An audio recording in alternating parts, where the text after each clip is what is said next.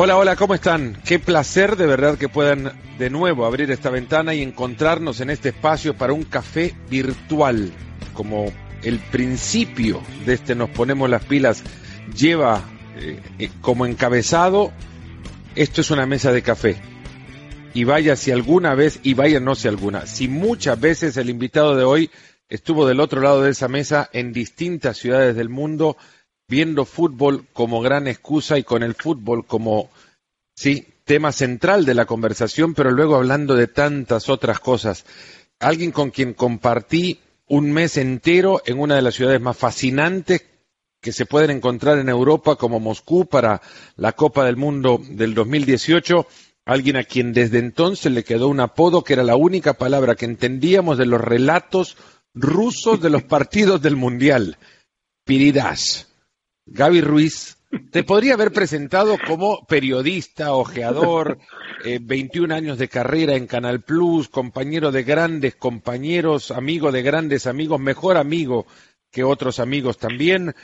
Eh, pero en realidad, Piridas, no hay mejor presentación que eso. ¿Cuántas veces en un salón de un, de un departamento con el Kremlin en una ventana y con un monitor de televisión en otra, no vimos partidos del Mundial y lo único que de esos partidos rescatábamos era que el pase en ruso se dice Piridash. ¿Cómo estás? Piridash.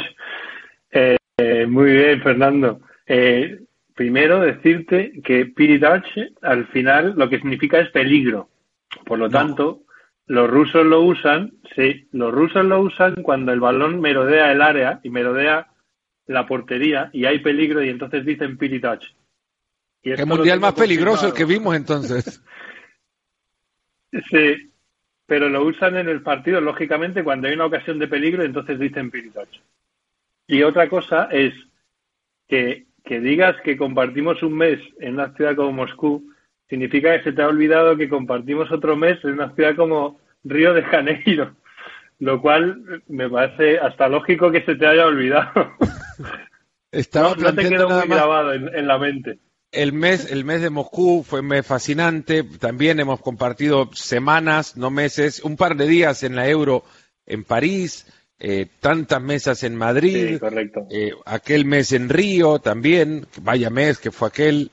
Eh, en es verdad mucha, mucha historia, mucho fútbol y un podcast maravilloso que dejó un recuerdo formidable en este ciclo, en esta saga de podcast de Nos Ponemos las Pilas, es aquel que grabamos en, eh, en ese, en un salón de, de uno de esos departamentos con el río Moscú, Moscava, eh, enfrente con el Kremlin del otro lado, departamentos que luego me enteré sirvieron una vez y y bueno, fueron construidos al otro lado, enfrente de donde habitaba el poder político de la Unión Soviética en los años 30, fueron el lugar de residencia de aquellos dirigentes políticos de esa clase o cúpula que servía a Joseph Stalin en aquella, en aquella época como sus lugartenientes, sus manos derechas, y en los primeros en los que Stalin dejó de confiar cuando arrancó con la purga. O sea que en aquellos departamentos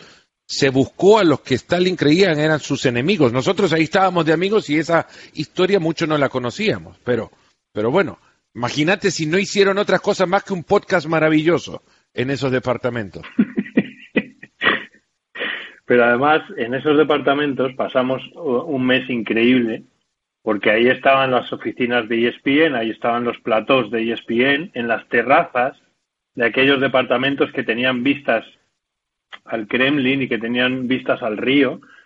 Es decir, que pasaron muchas cosas en estos departamentos, aparte de, de lo que comentabas. Allí vimos muchos partidos, pero también hicimos muchos programas y fue, la verdad, un mes precioso, un mes intenso el de Moscú, inolvidable absolutamente inolvidable en todos los sentidos. No quería arrancar por ahí, pero me, lleva a pensar, ahora ya, pasado el tiempo, dos meses después del título de Francia y de lo que ahí se jugó, ¿en qué lugar se puede poner el Mundial de Rusia 2018 entre la historia de los mundiales, hablando única y exclusivamente de lo futbolístico? Porque vaya así, por la organización, yo creo a todos nos dejó sorprendidos ante la pulcritud de la organización de aquella Copa del Mundo. No, podría haber recordar otro ruido, por ejemplo, que el de los autos mangueras limpiando las calles de Moscú a las 3 de la mañana casi todas las noches. Eso pasaba y pasaba todos los días y pasaba, y no sé si seguirá pasando después de aquel mundial, pero es cierto, fue un mundial de muy buena organización porque Rusia no podía fallar en lo que era una plataforma de propaganda para su, para darnos a conocer a un país que tiene, eh, hemos encasillado también eh, en un, en un lugar que seguramente, por lo que nos mostraron ahí, no merece. Pero fue un mundial maravilloso desde la organización. He visto otros mundiales malos en la organización que fueron buenos en la cancha. Este de Rusia, desde lo futbolístico nada más, ¿a dónde se puede poner? Eh, desde lo futbolístico yo creo que es, es difícil de separar eh, de, de, los recuerdos que te trae. Yo recuerdo recuerdo haber visto partidos memorables, pero también recuerdo haber vivido con, con, gran tristeza lo que, por ejemplo, le pasó a mi selección, a la selección española, con la cual teníamos una gran ilusión y, y pasó todo aquello de Lopetegui, que ya estábamos en Rusia, además, cuando todo uh -huh. aquello pasó, yo recuerdo que ya estábamos allí y, y, eso marcó de una forma tremenda lo que para mí era la selección favorita, sin ninguna duda, que era España, antes de que pasara lo de Julen. Y, y, eso lo marcó mucho. A mí futbolísticamente me gustó, probablemente no el que más, pero me gustó y organizativamente, como decías, me pareció de lo mejor. Desde luego, el mejor que yo he vivido, porque yo mundiales absolutos he vivido tres, mundiales sub-20 o de otras categorías he vivido otros dos o tres, y el mejor que he vivido, sin ninguna duda, es el de Rusia. He organizado a lo grande, con estadios espectaculares, con, medios de transporte, con formas de llegar excelentes y mi, mi recuerdo es inmejorable en todos los sentidos. Lo único que lo empaña es lo que te decía, mi, que no lo puedo separar por, por la amargura que me tocó vivir con la selección mía, con la que tenía muchísima ilusión también, desde el punto de vista del aficionado, por supuesto, dejando de lado mi, mi labor de comentarista en ESPN en, aquella, en, aquellos treinta y tantos días. ¿Viste todos los mundiales? ¿Has visto, bueno, no todos los mundiales es imposible verlo, pero has visto otros mundiales que no sean aquellos en los que estuviste o en los que ya tenías conciencia periodística y que eh, los veías para no solamente aprender, sino también trabajar? Sí, Fernando, yo he visto desde que desde que tengo uso de razón he visto todos los partidos de todos los mundiales. ¿Alguno? ¿Cuándo, ¿cuándo empezaste a usar la razón? Alguno no se ha podido escapar en las, en las jornadas. En la... eh, esa es buena pregunta. El primer, el primer mundial que yo recuerdo, eh, ya siendo muy aficionado al fútbol, es el de, el de España 82. El de Argentina 78 yo lo veo de forma un poco residual porque era bastante pequeño, era un niño y, y, tampoco en casa era fácil ver fútbol, en mi casa. Y, y, lo recuerdo de forma más residual. El de España, todos los partidos que fueron televisados los vi y a partir de ahí no me he perdido un, un solo partido de un mundial. Quizá me he perdido alguno de las jornadas en las que se juegan partidos a la misma hora. Sí. Esa, esa última jornada de la primera fase en la que obligatoriamente hay partidos que se juegan simultáneamente, algunos de esos me he podido perder. Pero tengo conciencia de haber visto todos los partidos de todos los mundiales desde, desde España 82, porque para mí es un evento que yo marco en el calendario muchos meses antes y que voy haciendo una cuenta atrás por, por la emoción de que, de que se vaya acercando. Eso lo hice por primera vez para el Mundial 82, puse una cuenta atrás en una hoja al lado de mi cama donde dormía y cada noche al irme a dormir iba tachando un día. Todo eso para hacerte entender la ilusión que me hacía aquel Mundial del 82, que luego también deportivamente para España fue desastroso, pero, pero sí, sí que tengo esos recuerdos de, esa ansiedad tan grande y esa impaciencia porque lleguen los Mundiales. Ahora decías, te, solo te perdiste aquellos partidos en los que por jornadas dobles elegías uno u otro. Veías bien uno, quizás, escuchabas del otro. Sí.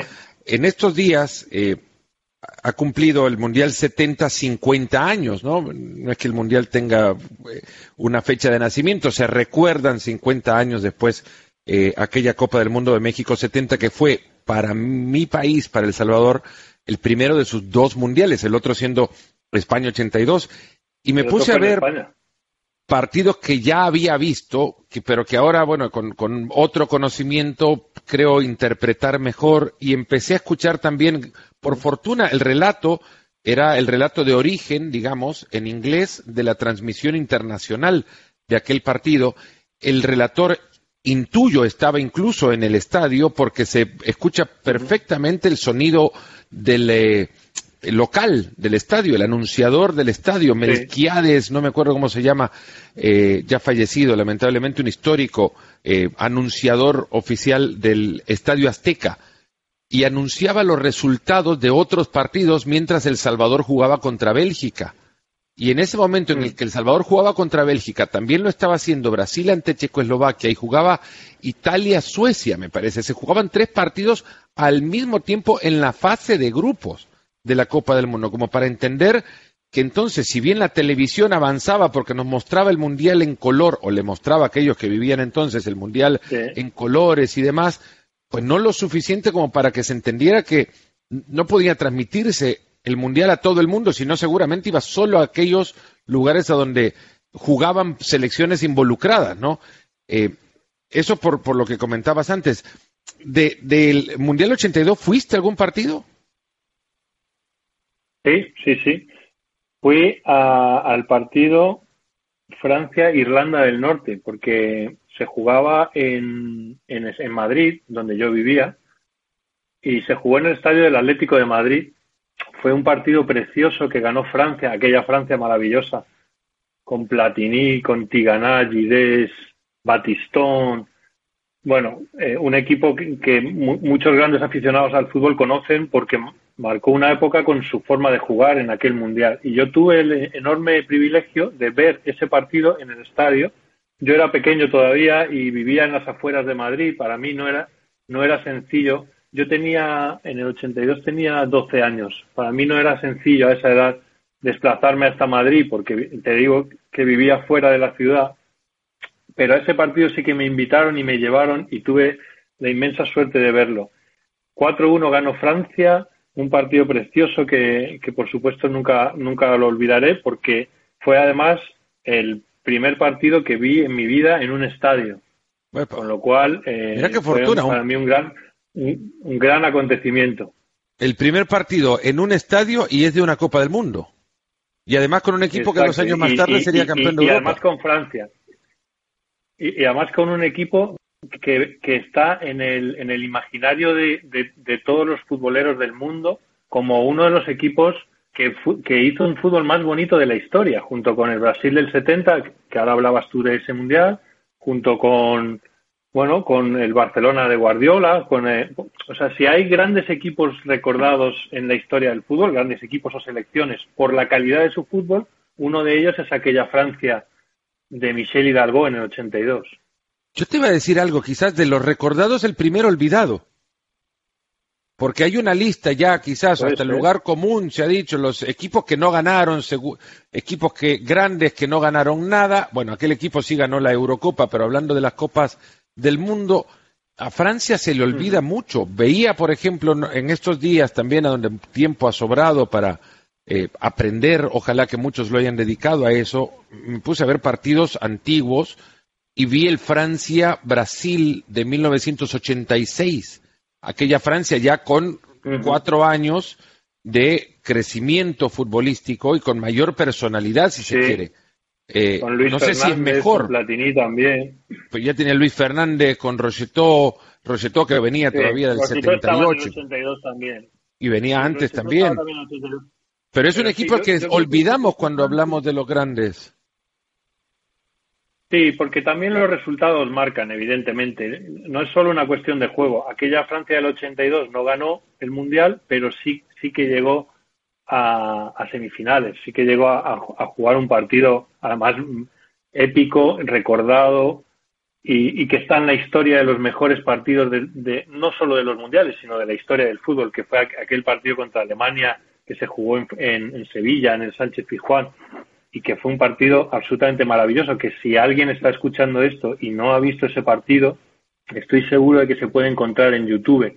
Alemania-Francia, Mundial 82 en Sevilla, partido maravilloso, con un desenlace que no habría escrito ni el, ni el mejor guionista, y con otra, y también con una Alemania que por supuesto luego fue subcampeona del mundo, pero que también tenía muy buenos jugadores. Y como decías, esa Francia sí que está un poco olvidada, pero eh, probablemente porque en el 86, que también era un gran equipo, pero no me acuerdo en qué ronda cayó, pero yo creo que cayó en octavos. Aquella Francia no, no llegó a. En, en, cuartos de final. ¿En cuartos fue? ¿Octavos o cuartos? Una de dos. Eh, eh, es, difícil ser recordado cuando no no Francia cae Francia cae no Francia cae en semifinales también Francia cae en semifinales que tiene que llega, a llega a semifinales Francia elimina a Brasil ah, pues eso no, Luis Fernández convierte de penal convierte de penal en la, en la tanda de penales contra Brasil en Guadalajara el gol que clasifica a Francia a, a las semifinales de aquella Copa del Mundo eh, termina perdiendo. Tenía un mal recuerdo sobre eso. Otra vez Francia-Alemania. Otra vez Francia-Alemania. En general. Otra vez Francia-Alemania. Sí, decía el Mundial 86, como fue en México y en España se pudo ver de madrugada, eh, también es un recuerdo increíble. Eh, quedarse por las noches viendo los partidos eh, era, era, algo era algo maravilloso todo aquello lo, volveremos a vivir probablemente en otros mundiales aunque ahora ya se busca más los horarios adaptados a Europa en general, pero por entonces no tanto. Y recuerdo que había un partido a las 12 de la noche y otro a las 3 o a las 4 de la madrugada en España, en el Mundial 86. Pero bueno, sí, aquella Francia fue uno de los mejores equipos en cuanto a calidad, en cuanto a calidad técnica también de, de la historia de los mundiales, sin duda. Si tuviese que ahora eh, darle a un estudioso del fútbol pero principiante, la tarea de ver los cinco mejores partidos que vos viste o que, te, o que más te fascina ver. No te hablo de los mejores ni de los más emocionantes, sino los que a vos te han fascinado eh, ser testigo de ellos. ¿Qué partidos incluirías? Oh, mira, eh, el primero que me viene a la mente eh, fue por ejemplo, en Sudáfrica, el Alemania-Argentina, que es la, eliminación de la Argentina de Maradona a manos de una Alemania, de una Alemania eh, que ese día fue demoledora, con una Argentina eh, es también un recuerdo personal, porque yo en aquel Mundial de Sudáfrica estuve allí y, trabajando para Canal Plus y mi, mi, misión durante aquel Mundial fue seguir a la selección argentina. Entonces, tengo un recuerdo intenso porque anduve viendo todos los entrenamientos durante todo el, durante toda la concentración y fui a todos los partidos en vivo y ese partido me tocó eh, comentarlo para España en, Canal Plus. Me tocó hacer la, función de comentarista. Entonces fue en Ciudad del Cabo, en un estadio maravilloso. Entonces, por, juntando muchas razones, eh, ese es uno de los partidos que desde luego diría. Otro es el, la semifinal de la Eurocopa de 2008, España-Rusia. Mm. Y fíjate que lo pongo, por, lo pongo por delante de la propia final. Y lo pongo por delante porque creo que el España-Rusia de semifinales es el mejor partido que yo he visto nunca a la selección española. No solo en vivo, sino en general. En vivo o, o en televisión. Creo que es la, la, la, sublimación del mejor fútbol que ha hecho jamás la selección española fue en ese partido contra una gran Rusia, por cierto. ¿eh? Una jornada de lluvia, además. Contra la Rusia de, de, Gus Hiddink. Yo estuve ahí en el estadio, en Viena. Eh, en cuanto acabó, tuve que salir corriendo para ir al centro de prensa para entrar en directo en Canal Plus, que teníamos un programa pero recuerdo que lo pude ver hasta el final y que me, me frotaba los ojos y, me pellizcaba diciendo esta, esta la selección española está haciendo esto en, en una semifinal. Fue maravilloso ese partido. Eh, esos dos me vienen directamente a la cabeza. Luego te podría decir partidos eh, ya en, tono más personal que he vivido con mi actual equipo en el que trabajo, el Leeds United, o otros partidos que, he vivido con, por distintos motivos con, con, mucha emoción. Alguna final de Champions también que he vivido muchas en el estadio. La de la de Ámsterdam del 98, por ejemplo. Te podría decir que es un partido. Pero ya te está volcando más al lado de la emoción, Gaby. Te has ido al, lado sí, es de verdad, No, no. Me, me cuesta evitarlo. es, muy fácil también entender que un partido es bueno por lo emocionante del mismo cuando en realidad puede haber sido hasta técnicamente mal jugado y, que no sirva en ningún curso eh, de, modelo de juego como, como ejemplo. Puede seguramente servir para guionistas de Hollywood nada más. Nos quedamos con esa sensación de que lo emocionante es bueno. Eh, yo creo que lo, emocionante es lo que queda. Y a veces emociona el resultado y a veces emociona el juego. Pero lo, que está claro es que lo que, lo que queda grabado en, en, la cabeza y en el corazón del espectador es, la, es lo que le emociona. Insisto en que a veces nos emociona un partido por el desenlace, por el resultado, por, por las alternativas que haya podido tener y otras veces nos emociona por el juego. A mí, por ejemplo, el de España-Rusia, lo que pongo por delante de todo fue el juego de la selección española en aquel partido, que fue algo eh, maravilloso. Pero, pero efectivamente, lo que nos queda siempre es lo que nos produce emoción de algún tipo.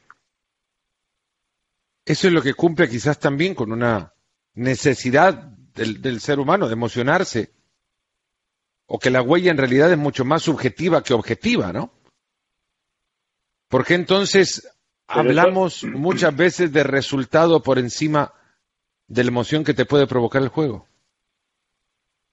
Yo, yo te puedo dar mm, mi, mi, explicación sobre eso y te la doy incluso desde mi actual posición en el, en el seno de un club. Y te puedo decir que al final el resultado es lo que termina produciendo la emoción más la emoción más imborrable cuando cuando verdaderamente estás comprometido con unos colores con un equipo ya sea por por, por, por afición siendo un hincha o ya sea porque porque trabajas ahí y te va la vida en ello y además se deshincha como me pasa a mí ahora con el Leeds United equipo del que me he hecho hincha desde que trabajo en él cuando ya juntas todo eso, al final el juego es importantísimo, pero verdaderamente cuando te estás jugando tu vida ahí, lo que te deja las emociones más fuertes es el resultado. Y, mm. cuando, y, hay partidos que hemos vivido en, en nuestro estadio en Elan Road o fuera, pero sobre todo en Elan Road, que a mí, a mí me dejan recuerdos que todavía me ponen la piel de gallina. Y eso que que no hemos conseguido aún, esperemos conseguirlo. Todavía no hemos conseguido nuestro objetivo, pero aún así ya tengo una serie de partidos y de, vivencias ahí que están grabadas a fuego en, lo más profundo de mí. Eh, pasando a eso ahora, el, Championship regresa, así como, como regresa obviamente el fútbol en, primera división en Inglaterra. Leeds United es líder de la competencia, eh, lo era cuando fue cuando entró la, la pausa por la pandemia y em, hubo muchas semanas de incertidumbre y esto no solamente cabe o se, queda circunscrito al, medio inglés, yo creo que es lo que nos ha tocado como mundo y, ya focalizándonos en la industria del fútbol, en la industria del fútbol también nos ha tocado en el mundo del fútbol una incertidumbre que no sabemos por cuánto tiempo más vamos a, a tener que vivir con ella acompañados, pero ¿qué significó para el Championship como liga al margen del Leeds United que conoces, pero conocer la división, ¿qué significa que vuelva la actividad del fútbol? Eh, mira, eh, es importantísimo para el Championship. Es importantísimo para todos, para todas las ligas volver. Y, la, lucha y la pelea que muchas ligas han tenido para conseguir volver, a mí me, parece admirable y, la he alabado todo lo que he podido. La, pelea de muchas ligas por volver, especialmente la alemana que fue pionera y que peleó a muerte para, para servir de ejemplo a todas las demás, la Liga Española igual. Es importantísimo para todos volver, pero para el Championship quizá un poco más, porque el, Championship es una liga con unos ingresos muy inferiores a una liga con la que se la compara muy a menudo, que es la Premier, ¿no? Se suele decir, bueno, la Premier, la Championship, se suele tender a generalizar y pensar que son ligas en las cuales sus, sus equipos tienen grandes, grandes ingresos televisivos y no, no es tan cierto.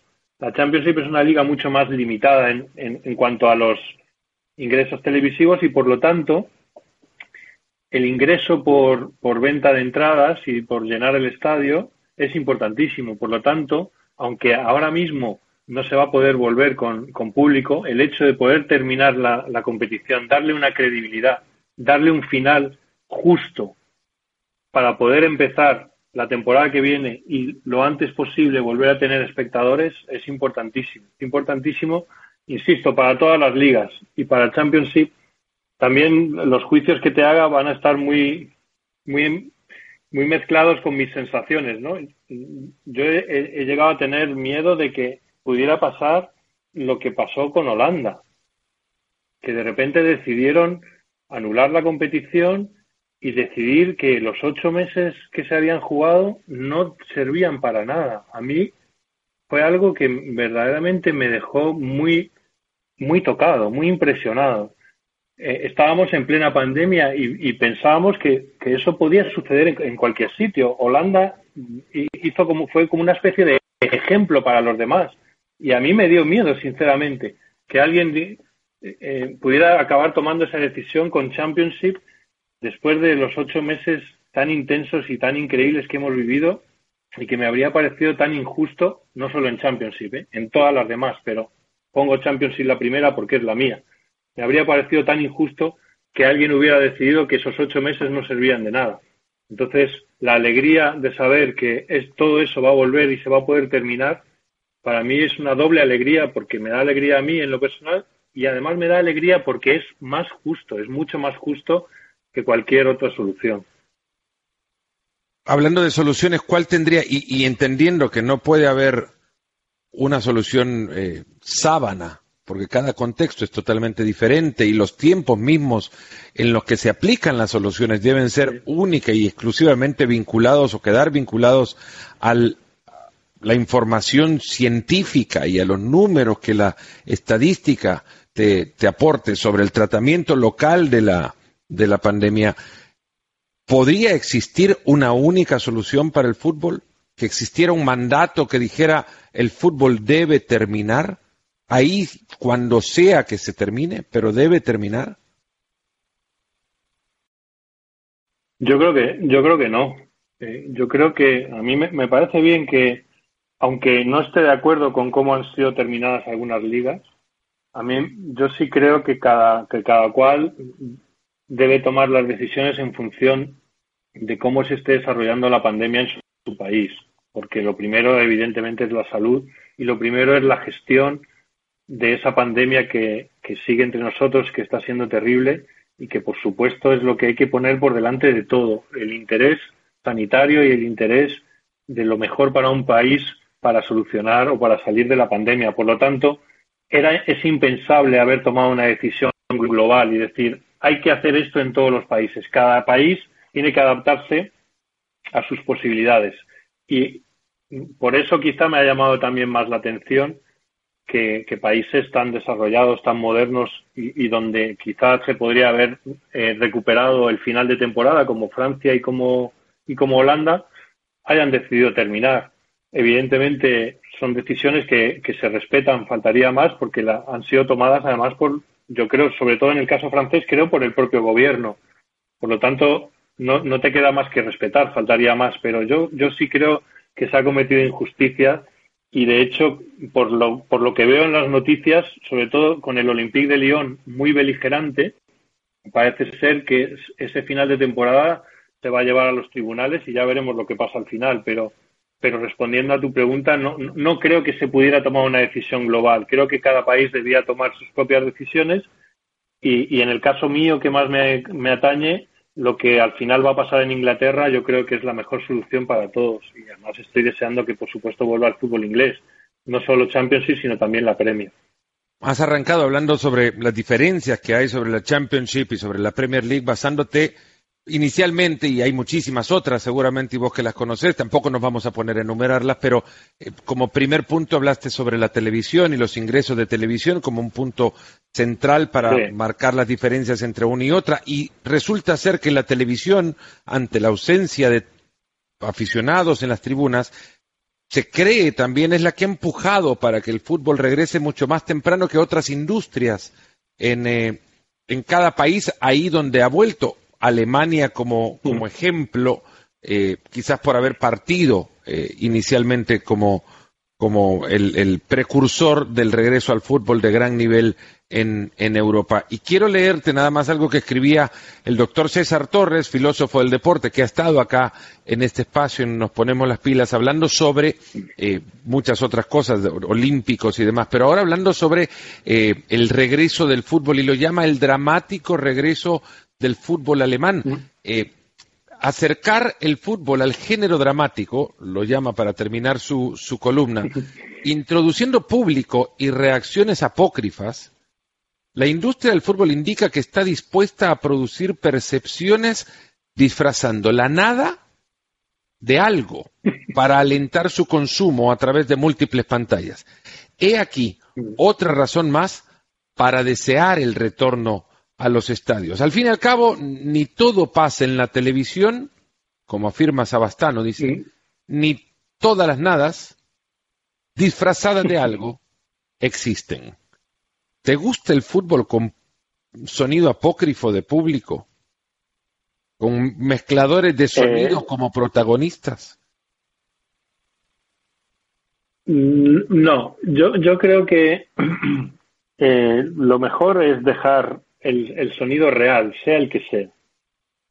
Si el estadio está vacío, el estadio vacío. Si hay que escuchar gritar a los jugadores, se escucha a los jugadores. Si hay público que canta y corea, público, por supuesto, esa es la mejor opción, eso es, eso es maravillosa, pero si no lo hay y no hay público y no hay solución de momento para que lo haya, eh, que se escuche lo que se tenga que escuchar. Y además, te digo una cosa, yo creo que a lo largo de, la historia hemos vivido un montón de partidos a puerta cerrada por distintos motivos, por sanciones, por distintos motivos. Quiero decir que, que tampoco es tan novedad. Ya hemos visto, yo he trabajado en televisión muchos años, y, hemos hecho un montón de reportajes sobre qué se escucha cuando no hay público. Yo mismo he hecho varios, con lo cual tampoco es algo que ahora nos deba, nos deba sorprender. Eh, no hay público por una razón de fuerza mayor. El, el fútbol necesita volver, aunque sea sin público, porque tiene una estructura que se soporta solo si continúa. Si el fútbol se para, su propia estructura es tan pesada que se lo llevaría al fondo. Por lo tanto, el fútbol necesita volver si volver eh, eh, imperativamente tiene que ser sin público, pues que así sea. Pero yo dejaría el sonido, el, que se escuche, ese es el bueno, el real. Hay una, una corriente también mucho más eh, romántica, si se quiere, y yo no me voy a incluir en ella, aunque me considero romántico en muchos otros sentidos para el fútbol puntualmente, en muchos, pero hay una corriente que ahora, ante la vuelta al fútbol, reniega de su regreso sin público por considerar que el fútbol sin gente no es fútbol. Mi postura ante esto, y lo he escrito y está escrito en, un en una columna que escribí en el, en el, incluso el sitio web, que pueden al escuchar esto buscarla, es que el fútbol es lo que pasa adentro del rectángulo de juego. Y que sería bueno este momento para los que conocemos poco, conozcamos más del fútbol y lo que ahí adentro sucede, que aunque pareciera, si hablábamos antes de la nada, como lo decía César Torres, ahí donde nada pasa, está pasando todo. Esa es una frase de Juan Malillo, ya pronto nuevo asistente de Pep Guardiola en el Manchester City. Eh, y pasan muchas cosas en el fútbol. Es un deporte fascinante, no solo es once tratando de meter la pelota donde hay otros once que impiden que éste lo haga. Y dicen que el fútbol no es fútbol sin público. Yo no quiero que me acompañes en esta, no, no digo corriente, sino este pequeño chorrito. No, pero, es así. pero tengo mi opinión al respecto. Y tengo mi opinión al respecto y, la empiezo a, explicar preguntándome, ponga, pongamos por orden cronológico, ¿qué es el fútbol? ¿Qué, es lo primero que nació en el fútbol? Eh, futbolistas y, balón o pelota. Eso es lo primero. El público vino después. Entonces, el fútbol, la esencia del fútbol son es futbolistas y balón. Esa es la, digamos, la esencia concentrada en una gota, es eso. Ese es el origen de todo. Luego, el público vino, el público es maravilloso que esté, pero vino después. Entonces, a mí esa reflexión que hacías me gusta mucho. ¿Por qué? Porque es verdad que muchas veces nos, nos, olvidamos de lo que pasa en el, en el césped, de futbolistas y pelota, del verdadero origen del fútbol. Yo he oído muchas voces de gente diciendo que no tiene sentido que el fútbol vuelva si no es con espectadores y no puedo estar más en desacuerdo. Primero por lo que acabo de decir, porque el fútbol es lo que pasa en el césped. Y si eso está, vale la pena que se juegue, para mí, vale la pena que se juegue. A partir de ahí, que es mucho más bonito con el público, faltaría más, es maravilloso con el público. Pero el fútbol, por su propia estructura, por, por, por su propia importancia, por lo, por lo grande que ha llegado a, ser, necesita volver aunque sea sin público, pero es, es, es, víctima de su propia grandeza, porque el, el fútbol ha llegado a unos niveles de importancia en las economías de los países, en la vida de la gente, en todo el mundo. Ha llegado por sí mismo, por su belleza, por, por su, por, su eh, emoción, por todo lo que el fútbol significa. Ha llegado a tales niveles que ahora mismo necesita volver, aunque sea sin público, precisamente para su propia supervivencia. Porque el fútbol necesita sobrevivir. Si no vuelve, no sobrevive. Es así, lo digo, lo digo en global, no hablo de ninguna liga. Los contratos televisivos lo están sustentando ahora en su gran medida. Todo eso es así y es real y no podemos quitarlo de un plumazo. Fútbol necesita volver. Y si es sin público, que sea el menor tiempo posible, por supuesto, pero tiene que ser así.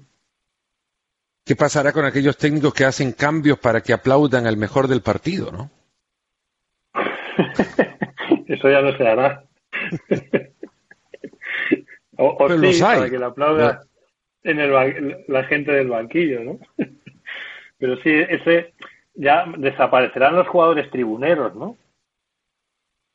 También, que también los hay, hay los jugadores para la grada, ¿no? Exacto, los jugadores para la grada. Sí, pero bueno, yo también creo que, que el público va a volver antes de lo que pensamos. Ya en Polonia va a volver en un 25% dentro de nada, dentro de unos días apenas. Y, eso significa que, el fútbol va a encontrar la forma, junto con las autoridades sanitarias, por supuesto, siempre, siempre con ese entendimiento que es fundamental, pero estoy seguro de que el público va a volver antes de lo que pensamos. Gaby, te llevo a, algo que no hemos conversado en, eh, bueno, hemos conversado muchísimas veces afuera de, este espacio, pero que no lo conversamos en aquel maravilloso eh, primer podcast en el que apareciste en junio del 2018, que insisto también es el mejor podcast en la historia de todos los meses de junio del 2018. Eh, ese, en, ese espacio. Qué maldad. En ese espacio no tocamos nada de tu recorrido de 21 años en, en Canal Plus en España y de haber sido parte fundamental de un espacio eh, emblemático, y creo que a partir también de eh, la llegada del, YouTube a, convertirse en el archivo global de, contenido audiovisual, Fiebre Maldini pasó también a ser un programa referencial para muchos en, otros continentes, en el continente americano sobre todo. Eh, de tantas cosas que viviste en Fiebre Maldini, te tocó producir decenas de, materiales. ¿Qué disfrutaste más? ¿Y cuáles te dejaron lecciones? También que es una pregunta que puede ser eterna su respuesta, pero si la pudieras resumir en un par de historias. Te puedo decir, porque además la, la historia que más me marcó, aparte de todos los años en Fiebre Maldini, trabajando junto a Julio, junto a Guillermo, a, Felipe, a toda la gente que lo hacíamos, que fueron maravillosos. Eh, hubo un reportaje que me impactó de una forma brutal, que fue cuando estuve una semana entre Liverpool y Sheffield mm, grabando porque se iba a cumplir un aniversario de, la tragedia de Hillsborough. Y aquel, aquel reportaje me marcó, me marcó muchísimo. Me marcó mucho todos los, todo lo que pude profundizar sobre todo lo que pasó aquel día, las entrevistas que pude hacer con, con exjugadores del Liverpool, con víctimas, con familiares de víctimas de la tragedia todo aquello me marcó muchísimo. No, no, no fue hace mucho, fue en abril y recuerdo que, que, hubo gente en Twitter que me lo recordó, me recordó aquel reportaje, la, la, propia cuenta de Movistar Plus refrescó una especie de extracto de un, un 30 o un 35% más o menos de aquel reportaje que hice. Y, y probablemente de, de, todos los que hice, que fueron muchos, ese fue el que más me, me marcó. Está, Está en YouTube, por si alguien escucha esto y no lo conoce y lo quiere ver. Está en YouTube buscando Fiebre Maldini eh. Ahí se puede ver. Eh, y luego, por no extenderme mucho, por, pensar en otro, eh, pues, fueron muchos años. Viajé por todo el mundo, la verdad, para, para buscar historias y para traer historias. Pero otra que me marcó mucho fue los orígenes de Luka Modric. Estuve también una semana en Croacia entre Zagreb y, Zadar, que era la ciudad originaria de, de Luca, que era de esa zona, y también me marcó, me marcó mucho ver la infancia que tuvo. Estuve grabando su casa cuando él era niño, que vivía en el campo y que fue bombardeada y que todavía está, todavía está ahí. Los restos de la casa que fue bombardeada todavía están ahí. Me, me causó una impresión increíble porque además toda esa zona está todavía llena de minas. Por lo tanto, no puedes salir, es una zona montañosa, rural, y no, puedes siquiera salir de la carretera, porque está todo lleno de carteles de que no puedes caminar porque hay minas antipersona. Por lo tanto, tuvimos que grabar todo desde la carretera y, bueno, son de quizás a bote pronto porque no, lógicamente no sabía que me ibas a preguntar, pero son quizás las dos vivencias más intensas o dos de las más intensas que tuve en todos esos años haciendo reportajes para Fiebre Maldini. ¿Hacia dónde van eh, o iba la dirección de los reportajes del programa? Eh, ¿Qué pretendían? ¿Contar historias de, vida? Eh, ¿Acercarnos a, a, que las historias se humanicen, como lo has hecho con, con Hillsborough, por ejemplo? ¿A contar fútbol como tal por el juego en sí? Eh, mira, eh, Fernando, a nosotros, el director nuestro del programa, que era Julio, eh, Julio Maldonado Maldini, nos daba absoluta libertad para hacer el reportaje que quisiéramos. Además, con una, con una confianza en nosotros absoluta. También Guillermo García Bustiano, que sigue trabajando en Canal Plus, Felipe Martín, que ahora trabaja en el Real Madrid, también en un trabajo similar al mío los, los redactores de aquel programa, los que nos ocupábamos de viajar para traer historias, teníamos la libertad absoluta. Nuestra única limitación era hablar con el departamento de producción y que el, viaje y el presupuesto de lo que iba de, lo que iba a costar hacer el reportaje pues fuera aprobado, ¿no? Nosotros buscábamos también la forma de hacerlo del modo más económico, también hay que decirlo, porque procurábamos no ser una carga grande. Y, Maldini nos daba libertad absoluta. Y, y realmente lo que buscaba, o sea, cuando yo hacía un reportaje de esos, yo hacía literalmente lo que me apetecía. Yo, era yo el que apostaba por una historia. A veces era una historia más futbolera, como cuando estuve en Polonia entrevistando a, a algunos de la mejor generación del fútbol polaco de los 70, como Tomaszewski, Lato, eh, Boniek, todos aquellos que, eh, aquello lo hice, por ejemplo, por, por un interés 100% futbolístico, porque aquel equipo también fue maravilloso y lo podríamos meter incluso con la Francia de la que hablábamos antes, porque aquella Polonia también fue maravillosa y fue semifinalista en el 82. También, creo, eh, esa selección le gana a Francia, bueno, ya veremos, pero estuvo, estuvo sí peleando por con Italia. Esa selección perdió la, perdió la semifinal en el Camp Nou contra Italia 2-0, ahí marcó otros dos goles Paolo Rossi y aquella Polonia eh, jugó una semifinal de aquel Mundial de España. Bueno, pues me fui a Polonia a hablar con aquellos jugadores y saqué una historia, recuerdo increíble, de, de Man That Stopped England, porque Tomasewski, el portero, se hizo muy famoso porque dejó a Inglaterra fuera del Mundial 74, eh, me parece. Dejó a Inglaterra con una actuación estelar en Wembley.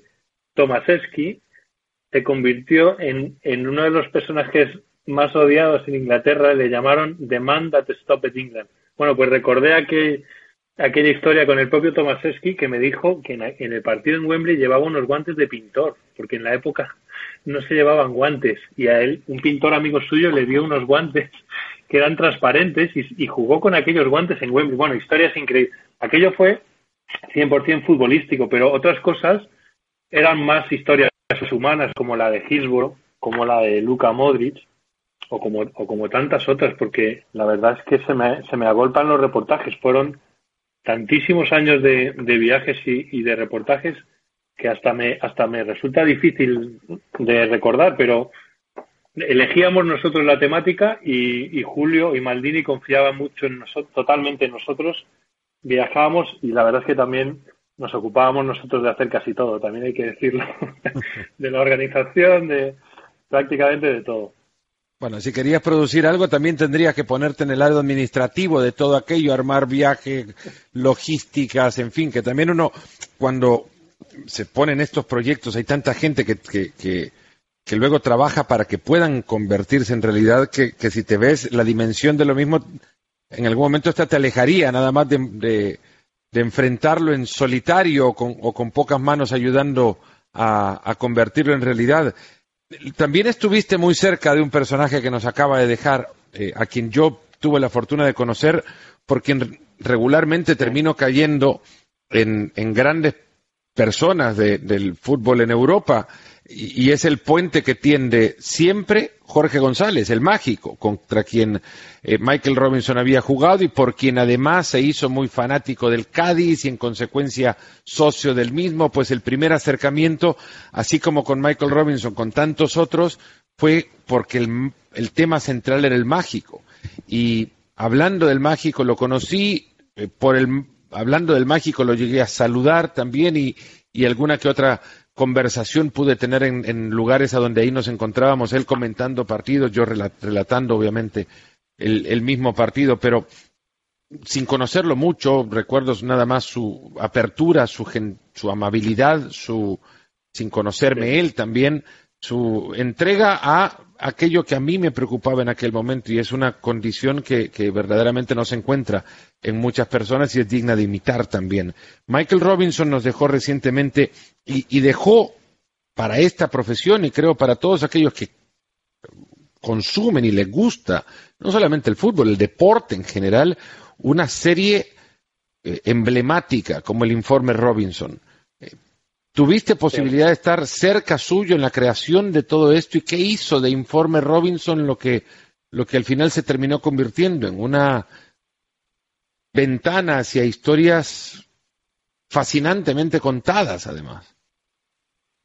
Sí, em, yo he hecho varios reportajes para Informe Robinson, he tenido ese privilegio, ¿no? Porque ahora poder decir yo yo hice reportajes para Informe Robinson, pues es un, orgullo porque el paso de los años le ha ido dando brillo y le ha ido poniendo en su lugar a ese programa, a esa transmisión que es maravillosa y que busca la calidad. Eh, yo hice varios reportajes para Informe Robinson, por supuesto que por allí estaba cuando se gestó eh, una persona clave que fue Alex Martínez Roch, que fue eh, director, eh, nombrado director de contenidos nuestro, y que él, él fue el que quiso apostar y, y creo recordar, espero no ser injusto, pero creo que fue él quien decidió que nosotros teníamos dos grandes eh, símbolos en Canal Plus. El más grande de todos era Michael Robinson, por supuesto, y había que hacer un programa a su medida, imitando además el tipo de reportaje que se hacía en Estados Unidos. El otro era Maldini. Eh, y, entonces se decidió crear un programa a medida de cada uno. Por ahí surge Fiore Maldini también y por ahí surge el informe Robinson. Informe Robinson con una estructura para hacer reportajes más cuidados, lógicamente, con una estructura con más medios y con gente dedicada en exclusiva porque al final yo y Maldini lo hacíamos gente que nos dedicábamos a otras muchas cosas, que hacíamos partidos, es decir, nos costaba más centrarnos en los reportajes. La gente de Informe Robinson vivía solo y exclusivamente para sus reportajes y eso se notaba en la calidad, por supuesto. Yo tuve la suerte de hacer algunos reportajes que también me han marcado mucho, como el de la, el de la infancia de Messi, que estuve una, semana en, en, Argentina, entre Buenos Aires y Rosario, haciendo el reportaje de la infancia de Messi, o el reportaje de, de, de, las enfermedades en el fútbol italiano, de la ELA y de las enfermedades relacionadas con, con, lo que se decía el, el, doping, ¿no? Eh, esos dos reportajes fundamentalmente también me marcaron mucho. Para ese, para el Informe Robinson estuve también en Moscú entrevistando a Gus Hiddink antes de la famosa Eurocopa de 2008. Y, y de Michael, ¿qué te puedo decir? que, tenía también la inmensa virtud de, creer en, todos nosotros y de darnos libertad absoluta. Yo recuerdo una conversación con Michael cuando, cuando Canal Plus compró los derechos para el Mundial 2006 de Alemania. Aquella vez fue la primera vez que, que un mundial fue retransmitido en España por un canal que no fuera televisión española. Fue, digamos que fue la primera vez que una televisión privada iba a dar un mundial. Entonces, imagínate nuestra alegría. Y para que te hagas una idea de lo que era Michael, me acuerdo que Michael me llamó a su despacho y me dijo, vamos a hacer un programa previo del mundial, lo voy a presentar yo, quiero que estés en él conmigo y además quiero que te vayas a Brasil a grabar reportajes y lo único que te pido, graba, me dijo, graba lo que quieras, vete a Brasil, graba lo que quieras, pero quiero ver, me dijo, quiero ver a Jairzinho hablando en una playa.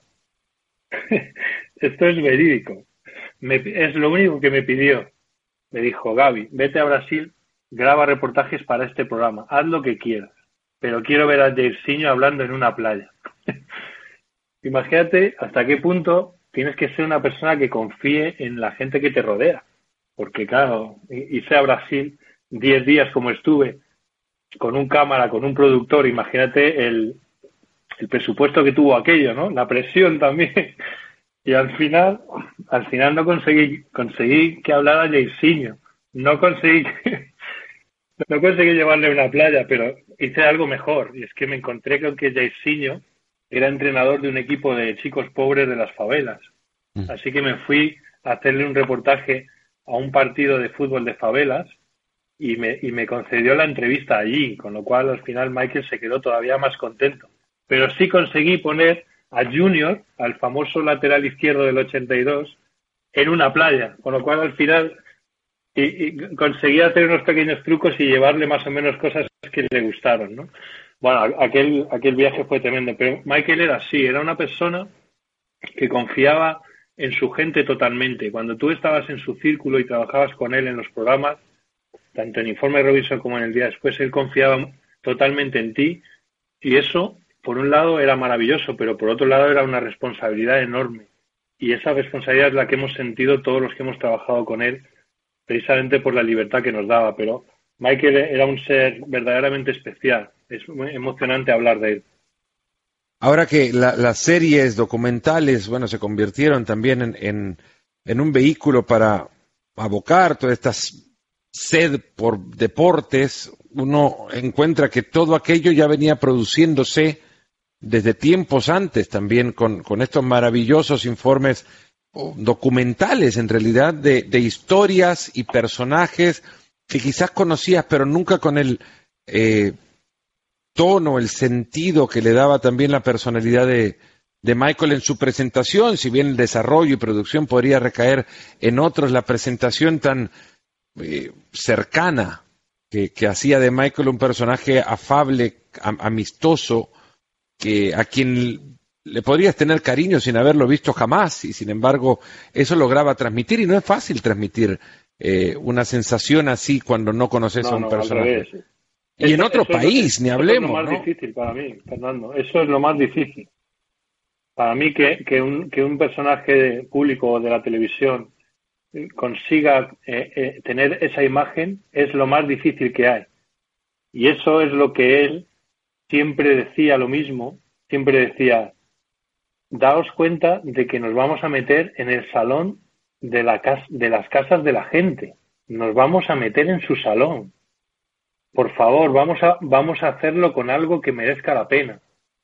Él tenía muy presente lo importante que era presentarse no solo él a sí mismo, sino el producto televisivo que él representaba, que, valiera la pena porque es que él se iba a meter en el salón de la casa de la gente. Esa frase a nosotros nos la ha dicho decenas de veces y era una de sus obsesiones.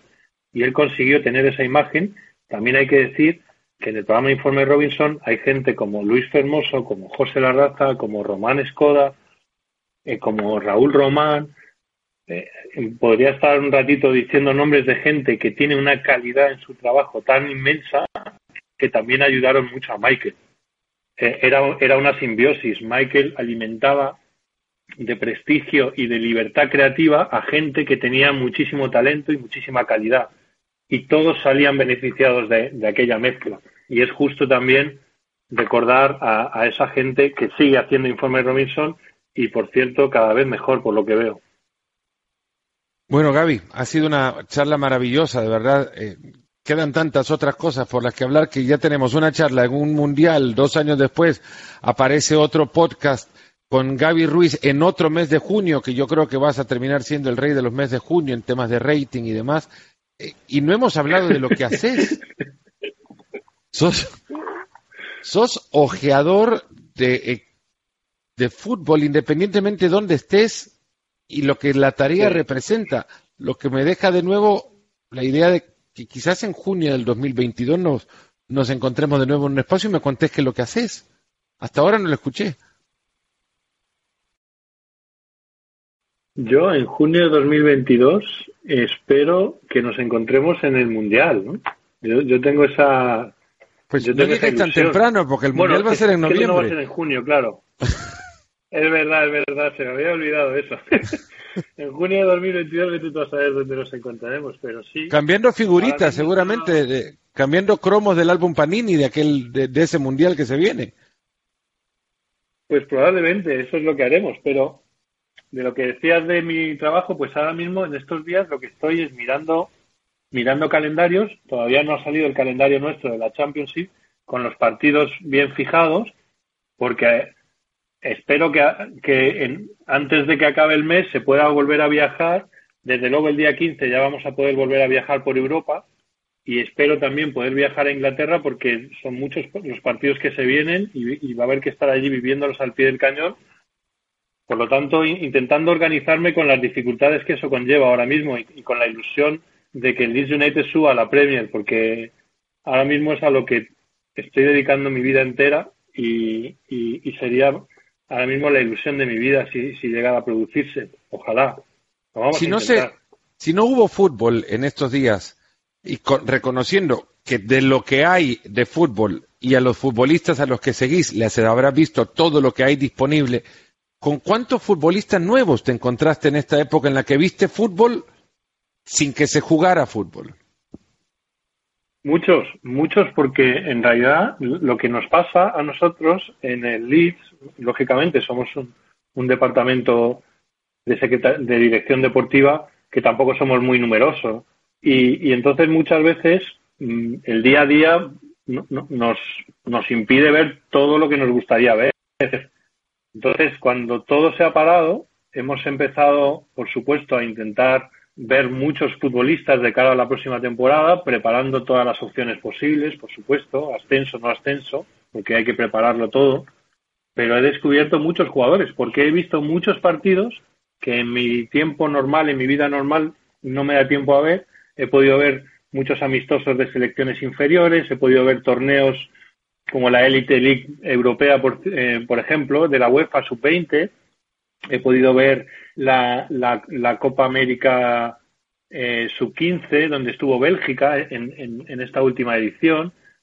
Eh, por lo tanto, te puedo decir que, que, he visto muchos jugadores nuevos que no conocía gracias a haber podido ver cosas para las que normalmente no tengo tanto tiempo.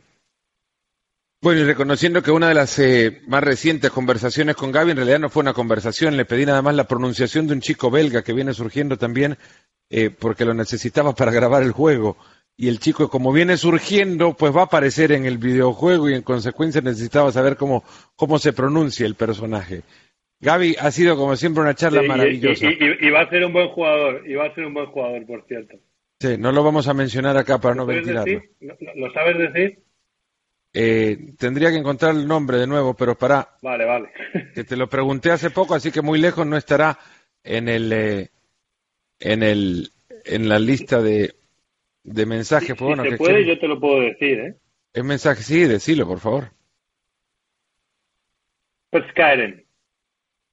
Jugador del Anderlecht que va a ser va, va a ser un muy buen jugador, aunque necesita ganar un poquito de, un poquito de físico nada más, pero va a ser un extraordinario futbolista, creo. ¿eh?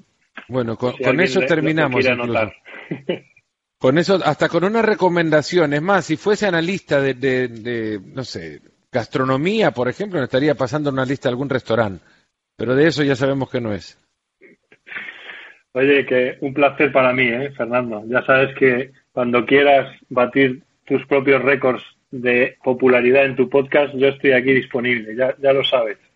Ya veremos. Si alguien ha llegado al final de esto, que nos escribe y nos haga ver en qué lugar colocarían ustedes en el ranking de podcast de Nos Ponemos las Pilas que han escuchado, a dónde colocarían esta segunda versión de Gaby Ruiz.